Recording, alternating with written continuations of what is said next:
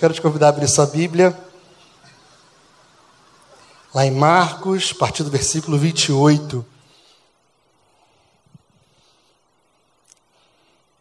Marcos, capítulo 12, a partir do versículo de número 28.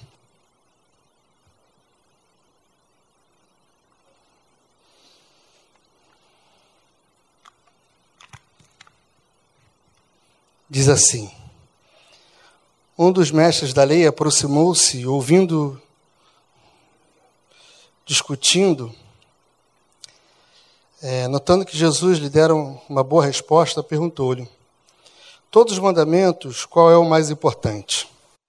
Respondeu Jesus: O mais importante é este: Ouve, ó Israel, o Senhor, o nosso Deus, o Senhor é o único Senhor. Ama o Senhor, o seu Deus, de todo o seu coração, de toda a sua alma, de todo o seu entendimento e de todas as suas forças. O segundo é este: ama seu próximo como a si mesmo. Não existe mandamento maior do que este. Versículo 32. Muito bem, mestre, disse o homem. Está certo ao dizer que Deus é o único e que não existe outra além dele. Amá-lo de todo o coração, de todo o entendimento, de todas as forças é amar o próximo com a si mesmo, é mais importante do que todos os sacrifícios e ofertas. Vendo que ele tinha respondido sabiamente, Jesus lhe disse: Você não está longe do reino de Deus. Daí por diante, ninguém mais ousava lhe pergun fazer perguntas. Fechar os nossos olhos.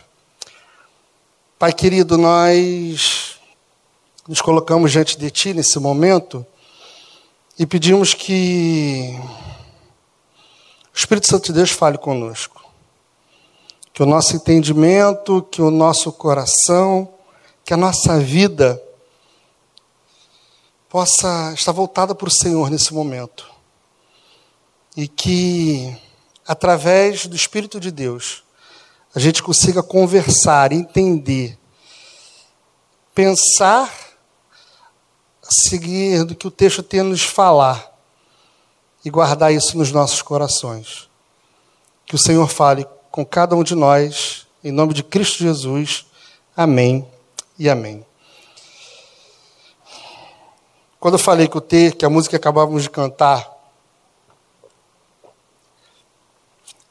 já era autoexplicativa, inclusive quando a gente coloca o texto de Marcos, que fala para a gente sobre o amor, e sobre uma pergunta que a gente insiste em fazer, que é o que é mais importante das muitas coisas que Cristo nos pede, o que nós não podemos abrir mão de deixar de cumprir segundo os mandamentos do Senhor.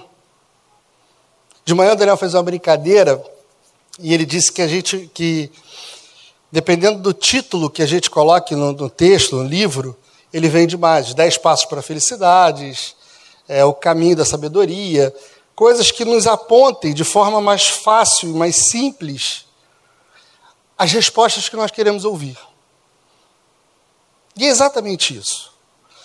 Às vezes nós fazemos perguntas das quais nós queremos respostas simples, objetivas, que não compliquem a nossa cabeça, que não dificultem a nossa vida. A gente se aproxima dos outros e faz perguntas esperando que a resposta seja mais simples possível, menos complicada. Sabe quando você está no trânsito, você precisa de uma informação? Aí você vira e pergunta assim: Boa tarde, bom dia. Como é que eu faço para chegar na rua tal? E o cara, te, primeira resposta, veja bem. No veja bem, você já tem a conclusão que, cara, não vou entender nada que ele vai me falar. Porque se fosse simples, é só se eu seguir direto, segunda direita. Não tem como errar. As nossas perguntas, muitas vezes, inclusive diante de Deus, são perguntas que a gente quer que Deus as responda na forma mais simplificada possível. Posso fazer isso? Sim ou não? é certo, é errado. Um homem vira para Jesus e diz: de todos os mandamentos, qual eu não posso abrir mão? De todos os mandamentos, qual é o mais importante? E os textos bíblicos são muito ricos em, em diálogos onde homens chegam até Jesus e querem respostas simples, práticas e objetivas.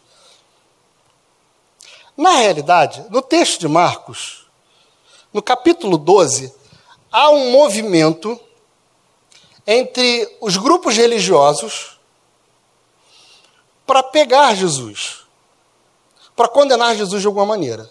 Se você começar a ler a partir do versículo do, do capítulo do meio do capítulo 11 em diante, você começa a perceber que há vários diálogos aonde as perguntas elas têm um objetivo só que Jesus responda errado e que a partir desse erro a gente possa condená-lo. É dito que Jesus é, fere a lei de Moisés. É dito que Jesus ensina princípios que não se encontramos no que a gente chama hoje de Pentateuco, os cinco primeiros livros da Bíblia. Como se Jesus criasse algo de diferente e ensinasse o que a lei não ensinava. Falasse de algo que a gente pode entender como heresia, como mentira. E todos os diálogos que vão acontecendo, o único objetivo não é aprender, não é conhecer, não é mudar de vida, não é realmente servir de verdade. O único desejo ali é, de alguma maneira, pegar Jesus de uma forma de arapuca. Fazer com que Jesus se enrole com suas palavras e, a partir daí, ele possa ser condenado. E é interessante que os grupos religiosos que não se falavam, os escribas, os fariseus, eles passam a, a, a coexistir juntos, a viverem juntos, e um tentando, de alguma maneira, auxiliar o outro nas perguntas, só para fazer com que Jesus erre. E mais interessante ainda, é a gente perceber que na pedagogia de Cristo, o povo é instruído não apenas com as suas palavras, mas as pessoas são instruídas a partir das respostas deles, que vêm de perguntas que tentam condená-lo. Isso diz para a gente que tudo que acontece na nossa vida e que tudo que a gente aprende, que tudo que a gente ouve, tem um caráter pedagógico de nos fazer crescer e aprender. O povo era instruído não no debate de homens que buscavam esclarecer aqueles que estavam ali. O povo é instruído no que a gente entende ser uma arapuca para Jesus. E a pergunta que é feita é como é que a gente pode estar próximo de Deus? Qual o caminho, a maneira de estarmos perto de Deus? E aí Jesus responde com o texto que está lá em Deuteronômio capítulo 6. É o meu Senhor, com toda a sua força, com todo o seu entendimento. É o meu Senhor, com tudo que você é. Ame ao Senhor com toda a sua essência. Porque amar a Cristo é amar Ele pelo completo. A nossa razão não pode amá-lo e a nossa força ser pequena.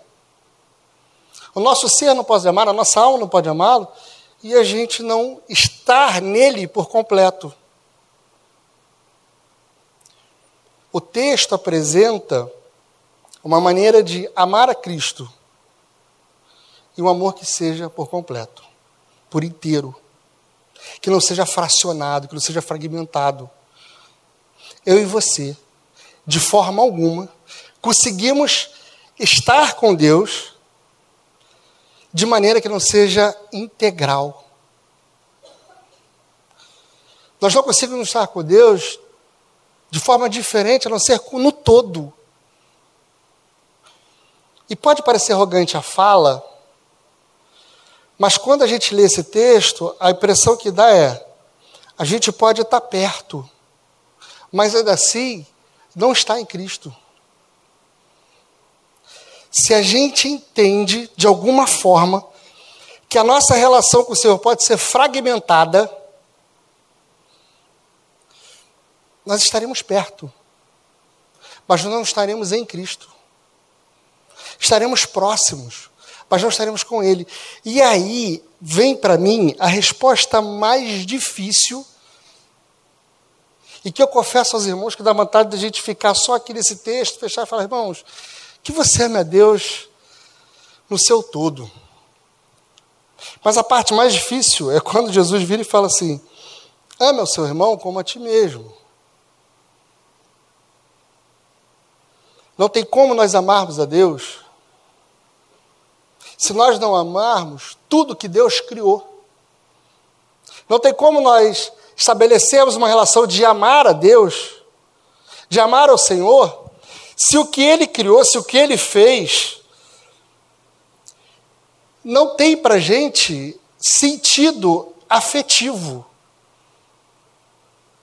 Não tem como a gente amar o Senhor e dizer que a gente ama o Senhor por completo, se dentro de nós a gente pensa, eu amo a Deus, mas eu amo mais os meus cachorros do que os seres humanos. Porque nós, os seres humanos, são criação de Deus. E uma forma de nós entendermos que estamos ligados a Cristo é amando aqueles que estão próximos de nós. Uma característica daquele que ama Cristo é amar aquele que está do seu lado. Quando a gente diz que ama a Deus e a gente não demonstra que a gente realmente o ama, servindo aqueles que estão próximos de nós, amando aqueles que estão próximos de nós, caminhando a segunda légua com aqueles que estão próximos de nós, insistindo muitas vezes em amar aqueles que fazem de tudo para não ser amados. A gente realmente não ama Deus. Era muito mais bonito ter parado lá no Amo o Senhor com toda a tua força, todo entendimento, que Deus nos abençoe. Mas a gente dizer que a gente ama o Senhor verdadeiramente e a gente não demonstrar isso nas nossas relações, é o que nós acabamos de cantar. É um sino que insiste em soar. Que até faz barulho, mas que não comunica. O que, que adianta falarmos do amor que nos alcança se a gente não consegue alcançar? E eu sei que pode parecer muito bonito falar isso daqui de cima, que pode ser muito legal falar isso para a igreja, mas ao mesmo tempo que a gente fala, a gente pensa nas nossas ações e reações, onde a gente não manifesta o que a gente deveria. Se em algum momento da nossa caminhada, se em algum momento da nossa vida, a conclusão que a gente chegar é: eu amo a Deus, eu amo estar na casa do Pai, eu amo vir ao culto, mas eu não estou disposto a amar a quem vive comigo, quem está próximo de mim, quem está longe. É hora da gente jogar a toalha. Se a gente, em algum momento, olhar para o ser humano e de, com esforço, às vezes sobrenatural, enxergar nele a imagem e semelhança de Cristo, a gente precisa repensar. Sabe por quê? Porque a gente está perto, a gente está próximo,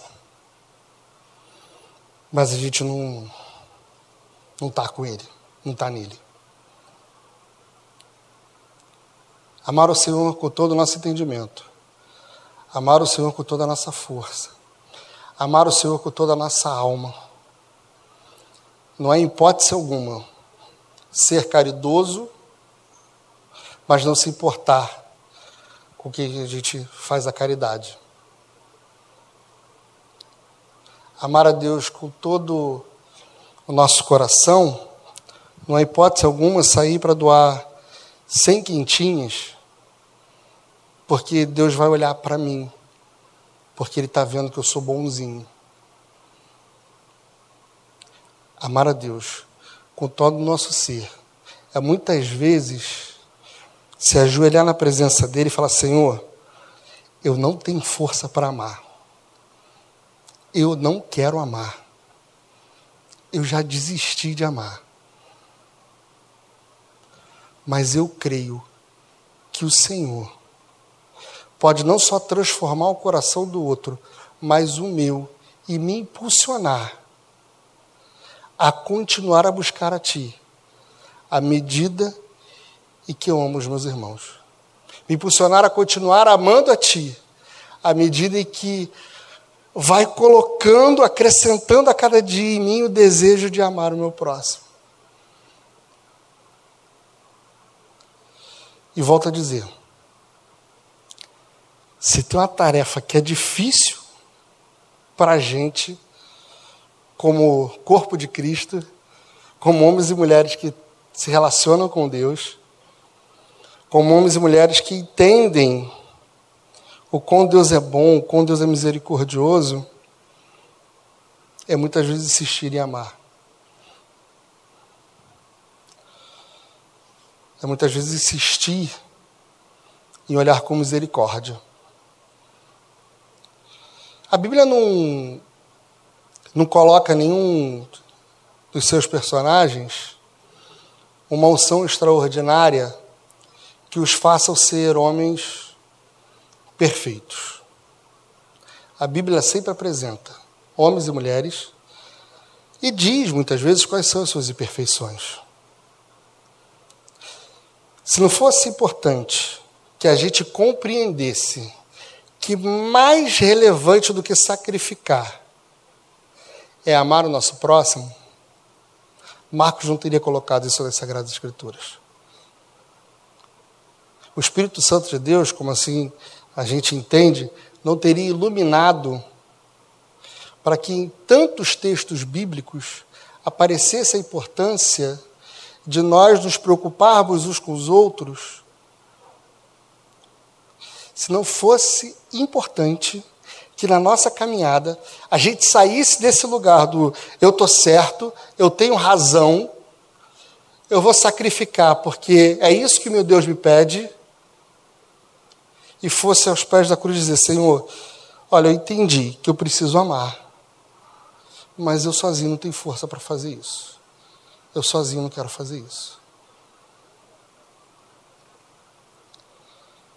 A gente vai participar daqui a poucos minutos da ceia do Senhor. E eu gosto muito do diálogo de Jesus com os seus discípulos antes da ceia.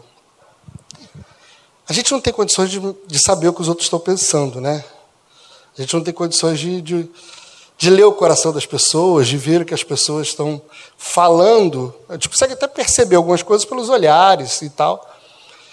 Mas eu fico pensando ali, todos os discípulos sentados à mesa, Jesus, 100% homem, 100% Deus, olhando e falando.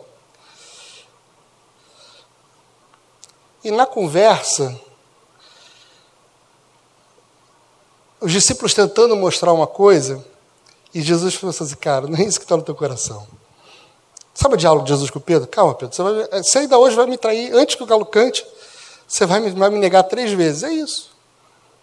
Jesus sabia com que ele estava sentado e o pensamento que eles estavam.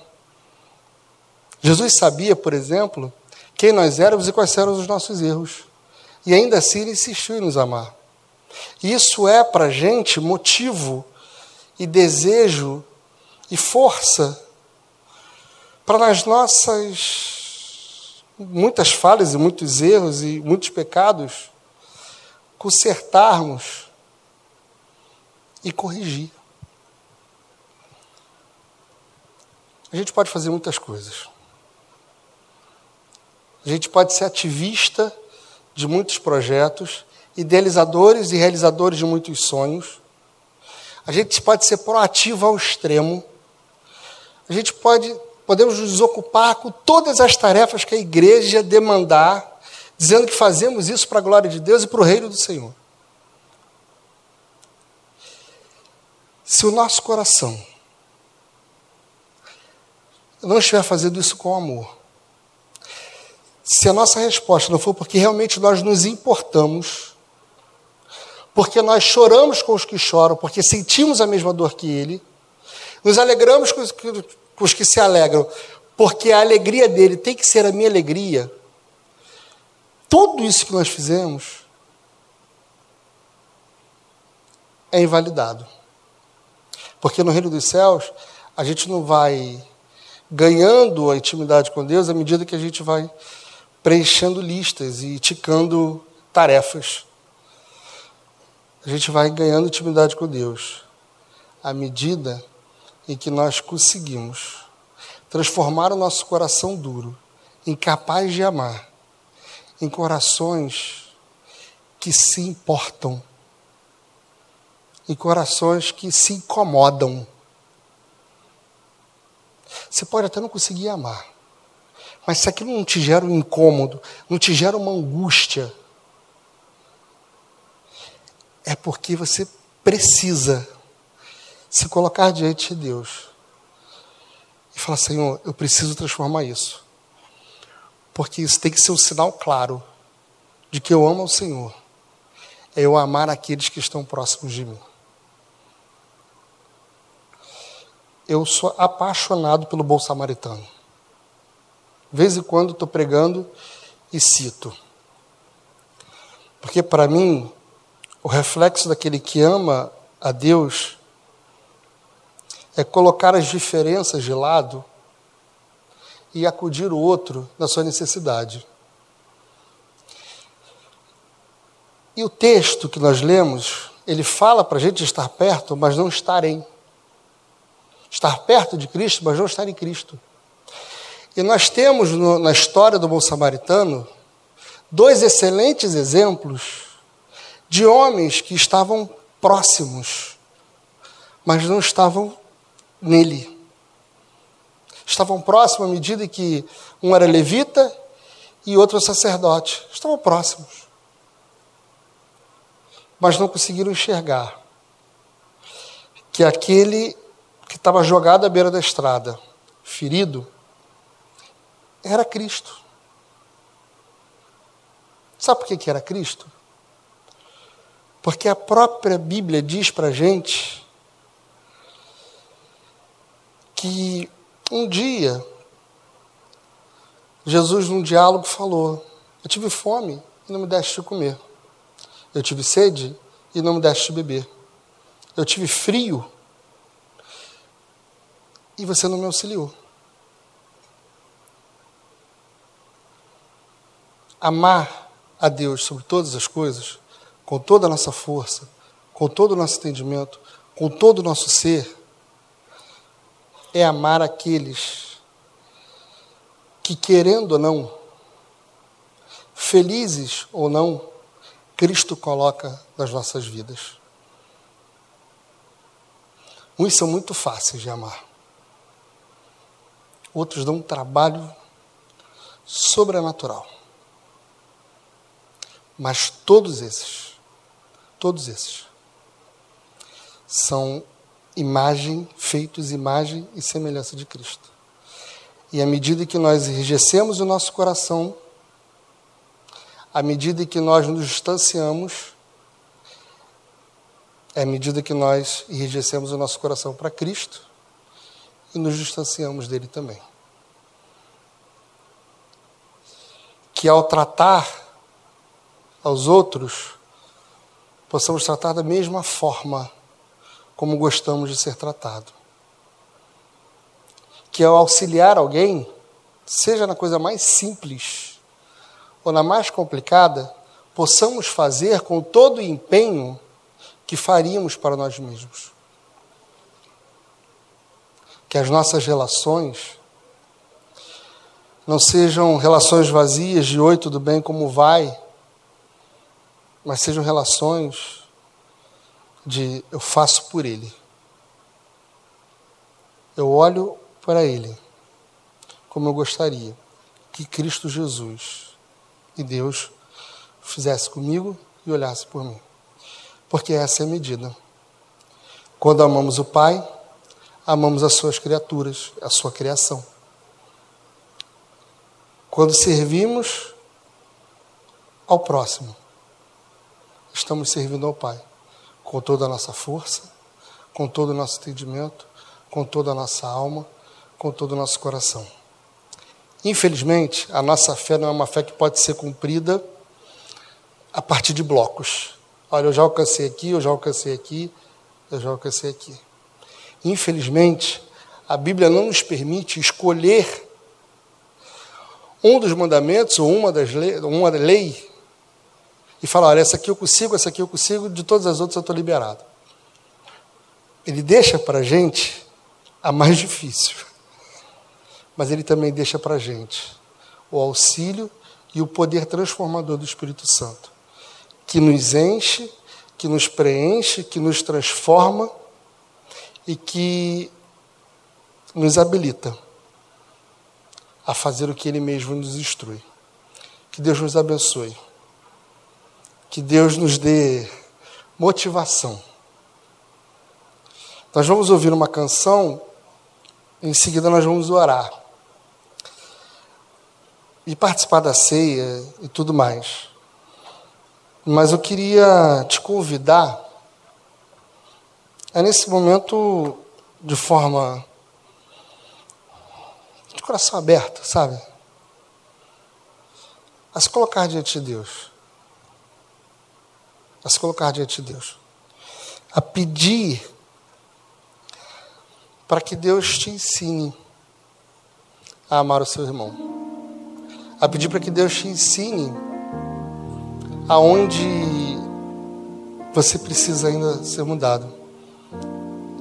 E eu te garanto que você não vai fazer essa oração sozinha, não, porque eu vou estar sentado ali fazendo a mesma oração. Porque esse é algo que todos nós temos que aprender. É que o amor não é algo que a gente canta. É que o amor ao próximo não é uma cesta básica que a gente leva. Mas é realmente se importar com aquele que Cristo coloca nas nossas vidas. Que Deus faz com que passe ou que permaneça né, nas nossas vidas. Vamos ouvir a canção em seguida. Pai querido, nós precisamos de Ti. Precisamos de Ti porque muitas vezes nós nos perdemos nos nossos pensamentos, na nossa forma de servir, na nossa relação contigo, e a gente parte por um caminho de tentar fazer mais, mais, mais, mais e ganhar o seu favor, ou mostrar para o Senhor o quanto nós o amamos com o nosso serviço. Isso é importante, a gente manifesta o quanto a gente te ama trabalhando na tua casa, na tua obra servindo a pessoas, mas que não se afaste de nós a certeza de o que afirma a nossa relação contigo, que confirma que estamos ligados a Ti, que somos alcançados pelo Senhor, que entendemos realmente o que é viver no amor do Senhor, é amar o nosso próximo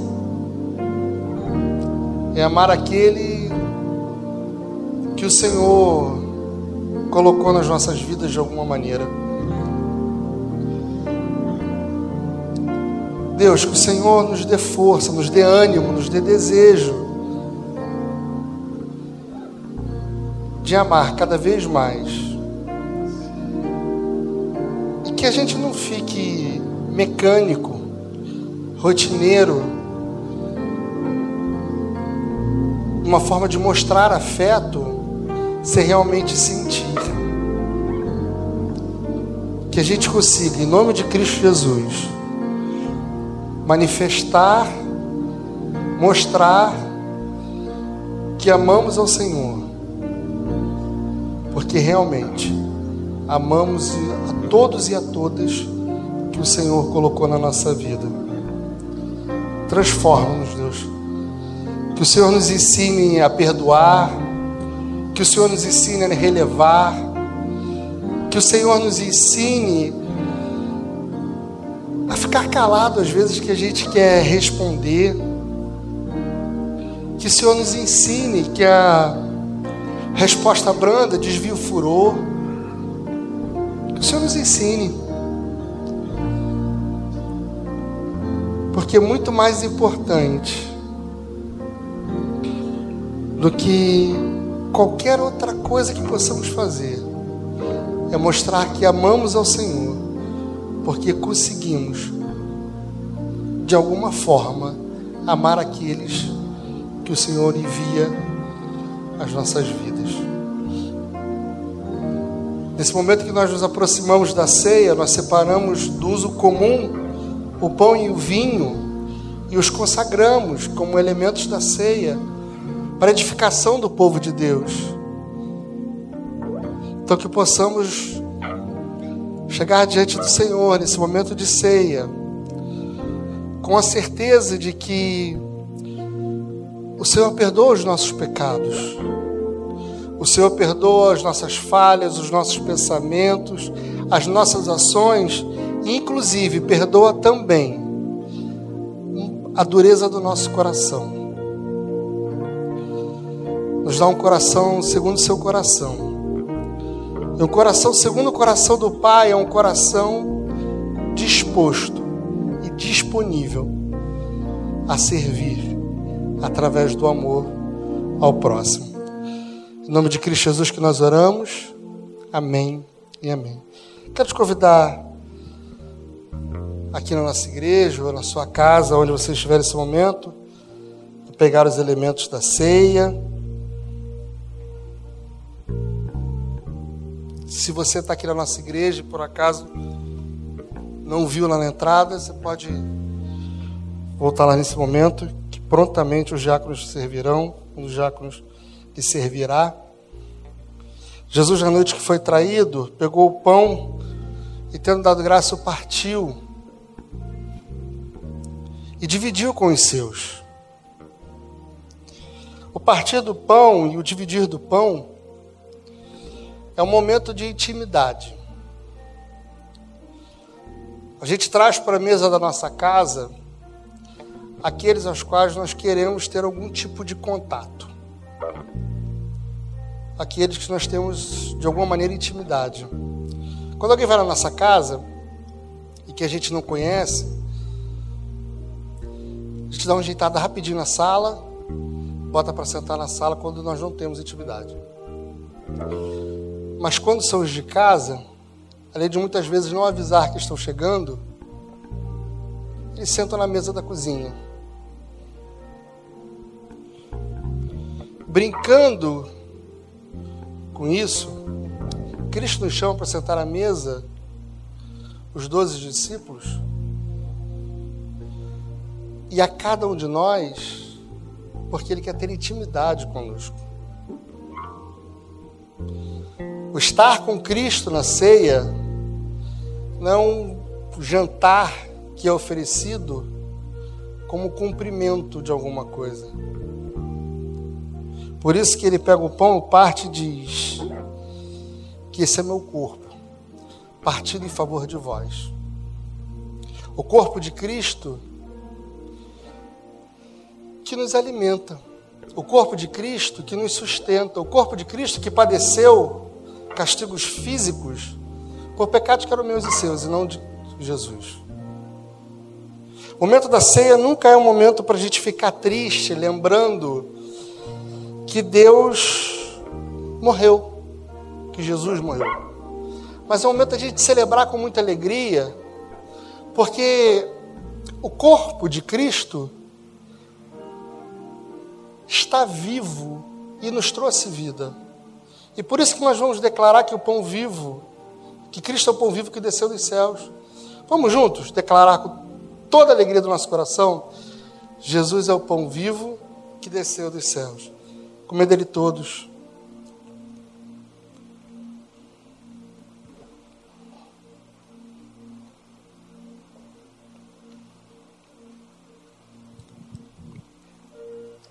Ainda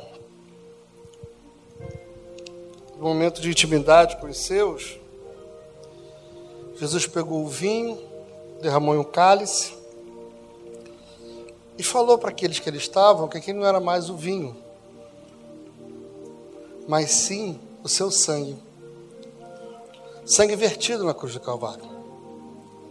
Sangue que ao invés de manchar, sujar ainda mais, ele nos lava, nos redime, limpa e tira o nosso pecado e por isso nos torna alvos mais que a neve.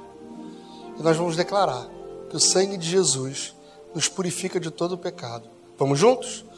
O sangue de Jesus nos purifica de todo pecado. Bebei dele todos.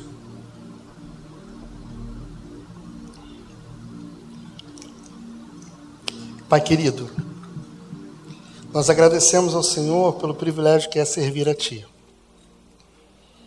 pelo privilégio que é conhecer o Teu amor. E, diante de tudo que ouvimos e conversamos, em especial do momento da ceia,